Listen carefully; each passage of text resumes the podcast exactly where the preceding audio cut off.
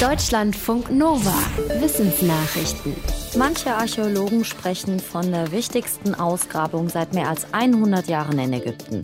Es handelt sich um eine 3400 Jahre alte Königsstadt in der Nähe von Luxor. Das ägyptische Ministerium für Altertümer hat die Ausgrabungsstätte jetzt vorgestellt. Gegraben wird dort seit letztem Jahr September. Zu den Funden gehören ganze Straßenzüge, Alltagsgegenstände, Werkstätten und Überreste von Mahlzeiten. Es handelt sich demnach um eine der größten antiken Städten, die je in Ägypten gefunden wurden. Gebaut wurde die Stadt während einer Blütezeit der ägyptischen Kultur als Residenzort des Pharaos. Warum sie verlassen wurde, ist bis jetzt noch unklar. Bisher wurde schätzungsweise nur ein Drittel aller Gebäude freigelegt. Ägyptologinnen und Archäologen gehen aber schon jetzt davon aus, dass sie viele neue Entdeckungen machen werden, vor allem auch über das Alltagsleben der damaligen Menschen.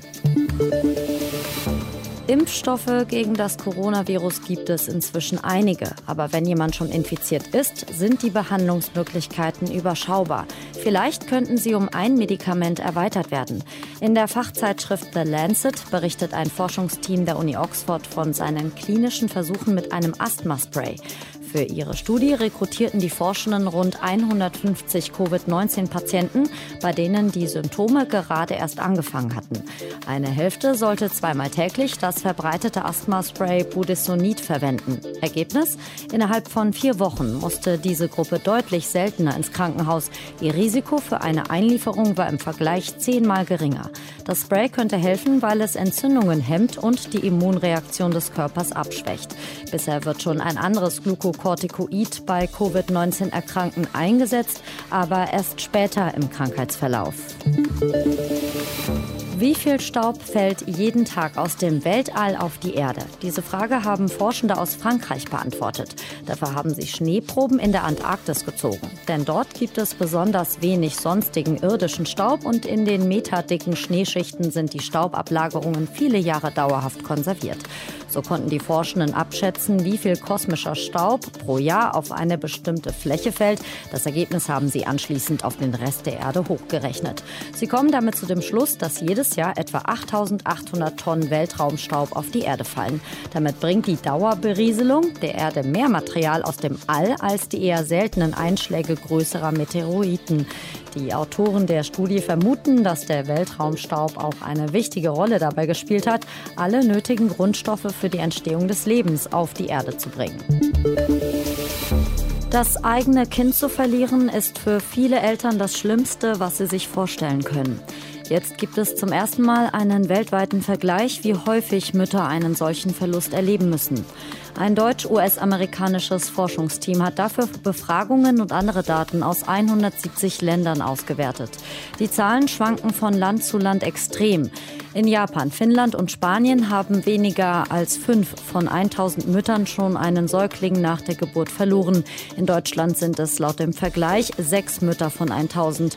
Dagegen müssen in vielen Ländern südlich der Sahara und im Nahen Osten mehr als 200 von 1000 Müttern einen solchen Verlust verarbeiten.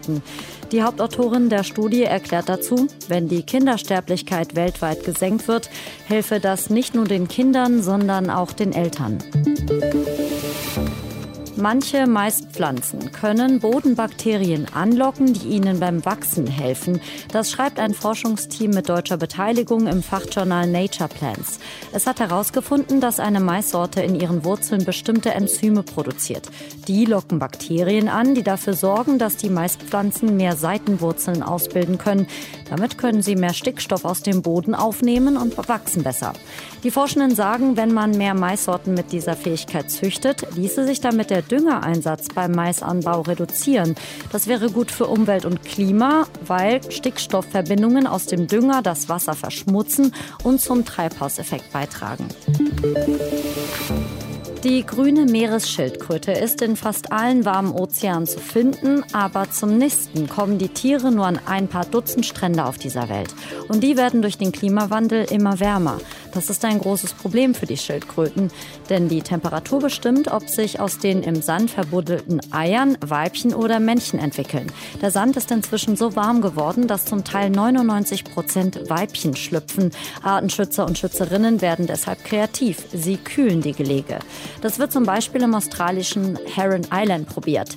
Die Schutzorganisation WWF testet dort, ob es besser ist, die Eier mit Palmwedeln zu beschatten oder sie zu gießen.